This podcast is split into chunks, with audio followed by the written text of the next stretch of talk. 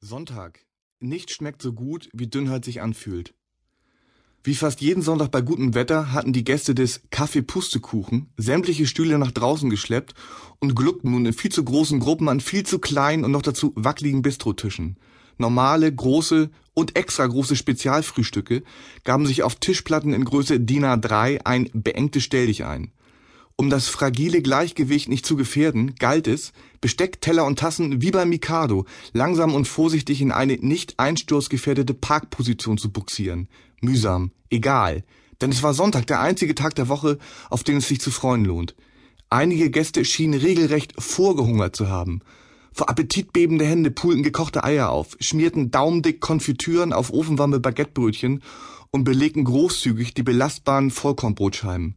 Carpe diem. Eine Scheibe Käse, eine Scheibe Wurst, dazwischen ein Stängelchen Petersilie oder ein Tomatenachtel und obendrauf eine Silberzwiebel. Im Hintergrund Chillout-Musik. Die Leute aßen und aßen und aßen. Ihre Augen glänzten vor Appetit. Ab Mittag wurde das Angebot um Quiche, Crocs, Suppen, Salate und ein vegetarisches Pastagericht ergänzt. Brunch as Brunch can. Nachmittags Saisonkuchen, der passt immer noch rein. Wer sich einen Tisch gesichert hatte, gab ihn bis zum späten Nachmittag, frühen Abend nicht auf. Da konnte es heiß sein, wie es wollte. Und es war heiß. Ein stabiles Azorenhoch hielt den Kontinent seit Wochen in tropischer Umklammerung. Nach dem verregneten Mai und dem bibberkalten Juni hatten sich die Menschen Mitte Juli noch über das unerwartete Comeback des Sommers gefreut, der putschartig die Herrschaft an sich gerissen hatte.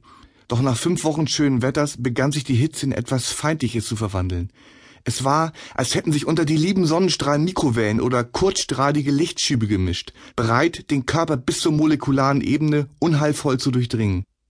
Schneidbrände Dreckscheibe. Das ganze Land war wie angezündet. Nach vielen Jahren war es in der Lüneburger Heide wieder zu Waldbränden gekommen. Und in einem Altersheim bei Elmshorn hatte sich ein 78-jähriger Mann aus dem dritten Stock in den Tod gestürzt, weil es selbst nachts nie kühler als 25 Grad wurde.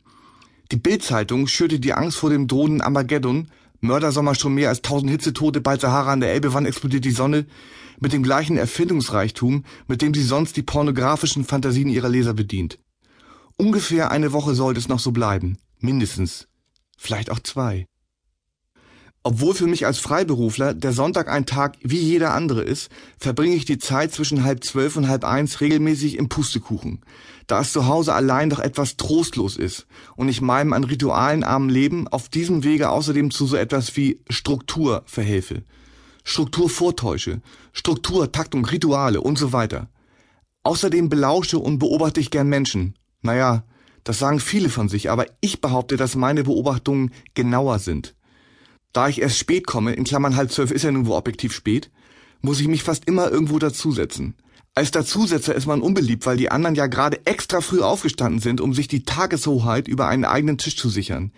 Exklusivnutzung im Kreis der Lieben. Dazusetzer zählen nicht zum Kreis der Lieben. Dazusetzer sind eine Bedrohung, dreiste Provokateure, die die fröhliche Stimmung durch ihre bloße Anwesenheit kaputt machen und manchmal sogar noch etwas auf den Tisch stellen, in Klammern Mikado-Effekt. Sobald sich ein potenzieller Dazusetzer nähert, nehmen die tischrechte Inhaber daher instinktiv eine Art Drohhaltung ein. Sie spannen den Körper an, verengen die Augen zu Schlitzen und ziehen den Kopf zwischen die Schultern, bis sie in etwa so aussehen wie giftige Dschungelfrösche, die aus dem Zustand völliger Bewegungslosigkeit unvermittelt einen Riesensprung machen und ihre Opfer mit einem einzigen Haps verputzen können. Ich tu natürlich immer so, als würde ich das nicht bemerken und setze mich extra ohne zu fragen dazu. Nur an manchen Tagen fehlt es mir an Energie, Power, Mut, Entschlossenheit, Chutzpe. Dann schaue ich die Leute traurig an und schleiche mit hängenden Schultern davon. Variante Doppelpunkt. Ich gehe entschlossen vorbei, als wollte ich eh woanders hin. In Klammern Haltestelle Kiosk Sonntagsspaziergang. Lediglich an dem winzig kleinen Zweiertisch ganz rechts außen war heute noch ein Plätzchen frei. Eben, kein Platz, sondern ein Plätzchen, ein Katzentisch mit extra kleinen Stühlen, die extra nicht zusammenpassten. Miniaturaschenbecher und winzigen Salz- und Pfefferstreuern. Im Zuckerstreuer kämpfte eine Wespe ums Überleben. Auf einem lächerlich schmalen und seltsam hohen Stuhl, der aussah wie ein Kindersitz, thronte eine Frau und wühlte sich durch die Sonntagszeitung. Mit ihrem pechschwarzen, von einer knallroten Strähne durchsetzten Bubikopf, der witzigen Brille in Klammern lila Gestell mit gelben Tupfern und dem Hosenanzug in Klammern meine Güte bei den Temperaturen Hosenanzug, sah sie aus wie eine grüne Politikerin aus den frühen 90ern.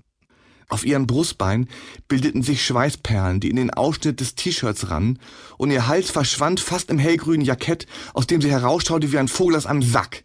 Kiebig, missgelaunt. Sie warf mir einen bösen Blick zu. Offensichtlich mochte sie Männer im Allgemeinen und mich im Speziellen nicht. Männer. Erst besetzen sie fremde Tische, dann fremde Länder. Alles andere ist Täuschung, Leerlauf und Übersprungshandlung. Politische Arbeit lässt keinen Raum für Humor. Sie kratzt sich unter den schweißnassen, dicht behaarten Achseln und weiß, dass sie recht hat. Esther! Sie musste Esther heißen. Ich wusste auch, dass ich recht hatte und ich mochte sie auch nicht. Ich ging zum Bestellen nach drinnen, sonst kann man am Wochenende warten, bis man schwarz wird. Betreiber, Servicekräfte, Reinigungspersonal, Inhaber des Pustekuchen sind eine Frau und ein Mann um die 30, von denen ich bis heute nicht weiß, ob sie lediglich Geschäftspartner sind oder ein Pärchen mit allem drum und dran. Manchmal denke ich ja, manchmal wieder nein. Zärtlichkeiten tauschen sie nie aus, aber das will ja nichts heißen. Die Frau, in Klammern Karen, ist sicher 1,80, eine knochige Erscheinung mit flachem Gesicht. Das auffälligste an ihr, links oben grau angelaufener Schneidezahn. Vielleicht hat sie Angst vor dem Zahnarzt oder der Zahn ist ihr Markenzeichen, ein Schönheitsfleck paradox. Die Leute kommen ja auf die verrücktesten Ideen. Das andere Markenzeichen ist ihr platter Po, wirklich platt wie eine Briefmarke. Vielleicht hängen Zahn und Po auch zusammen. Als sie unter Vollnarkose den Zahn hat machen lassen wollen, war die Tinte auf der OP-Anweisung zerlaufen und der Chirurg hat ihr versehentlich den ganzen Po abgesaugt. Der Mann in Klammern Frank, halber Kopf kleiner, spirlige Beine, dürre Schultern, hat aufgrund seines ausdruckslosen Gesichts eine frappierende Ähnlichkeit mit Phantomas, dem genialen Superganoven aus den Louis Define-Filmen. Der Phantomas im Film trägt allerdings eine Gummimaske, bei Frank hingegen ist, soweit ich das beurteilen kann, alles Fleisch. Vielleicht ist sein Gesicht schlecht durchblutet oder er ist als Kind in eine Gefriertruhe gefallen. Oder karges Innenleben. Egal, man weiß es nicht und fragen kann ich ihn ja schlecht. Komplettiert wird die Mannschaft von einem ewig in Schwarz gekleideten, sehr jungen Mädchen, die aber meistens nur an den Wochenenden dort ist, manchmal auch Phantomas an seinem freien Tag vertritt. Sie sieht aus wie ein Grufti, wenn es die überhaupt noch gibt, hat ein angemessen mondbleiches, von unzähligen Äderchen durchzogenes Gesicht und praktisch keine Taille, ein Fässchen. Um den Hals trägt sie Pilzketten aus Fimo-Knete, die im Schwarzlicht der Goa-Partys immer so schön leuchten. Mutmaßung. In einer Ecke ihres WG-Zimmers hat sie sich ein Atelier eingerichtet, wo sie unermüdlich Elfentrolle und Gnome bastelt. Ihr rechtes Handgelenk zieren Eintrittsbänder diverser Events. Shiva Moon, Excalibur, Fusion. Das sieht aus wie Wolfgang Petri mit seinen Freundschaftsbändern. Dass in der Gastro eigentlich immer alles zack zack gehen muss, ist nicht zu Phantomas und seiner Crew vorgedrungen. Zeitlupenhaft schlurfen sie auf Puddingbein in die Küche und wieder zurück, wie Lebewesen, die ihren Stoffwechsel je nach Bedarf rauf und runter fahren. Wenn Kaffee durchläuft, schnüffeln sie manchmal sehnsüchtig. Sie dürfen das braune Teufelzeug jedoch nie selber probieren, da ihre auf halber Kraft laufenden Schwachstromkörper unter Koffeineinfluss sofort kollabieren würden. Die Gäste haben sich daran gewöhnt, dafür sind die Preise für die Gegend sehr moderat. Mein interner Spitzname fürs Pustekuchen? Zombie-Café, wahlweise Café der Untoten.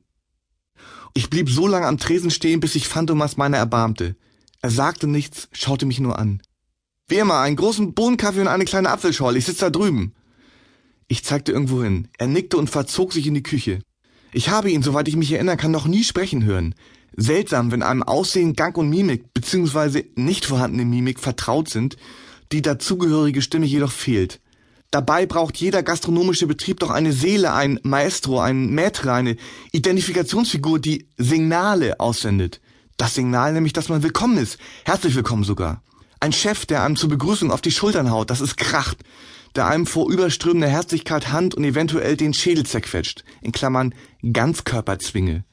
Dem man seine kreuzdämliche Fertigteilsprache ebenso durchgehen lässt wie die Unart, einem vor lauter falscher Freundschaft hin und wieder in die Wange zu zwacken oder die Ohren lang zu ziehen. Geschenk macht nix, weil's vom Herze kümmt. Vielleicht weiß Phantomas das alles auch und macht es extra nicht, um sich vom Billiggriechen gegenüber abzugrenzen. Man weiß es nicht, er sagt ja nichts.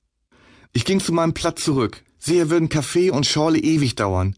Und ich hatte vergessen, mir was zum Lesen mitzunehmen. Langweilig. Mir schoss der Wahlspruch von Lemmy Kilmister, in Klammern Motorhead, durch den Kopf. Das Leben gleich von außen einen leckeren Sandwich, doch wenn man reinbeißt, stellt man fest, dass es mit Kacke bestrichen ist. Ich kenne keinen vernünftigen Menschen, der Lemmy Kilmister nicht mag. China produziert Waren, Indien Köpfe. Auch nicht schlecht, musste ich kürzlich irgendwo gelesen haben was ich nicht alles weiß. Ich kenne zum Beispiel etliche Schlagertexte auswendig und ganz viel anderes unnützes Zeug, das lebenswichtigen Informationen das Wasser abgräbt und dringend benötigten Speicherplatz besetzt hält. Schrottinfos, tumorartiges Wucherwissen, das freche Raumforderungen stellt. Eine Imprägnierung schließt immer auch eine Immunisierung ein. Woher kam das denn nochmal? Peter Sloterdijk. Solche Sätze stammen mit hoher Wahrscheinlichkeit von Peter Sloterdijk. Beschleunigung führt zu Fahrigkeit und Depersonalisierung. Die Psyche kann den Wahrheitsgehalt nicht mehr überprüfen. Shit for the heads!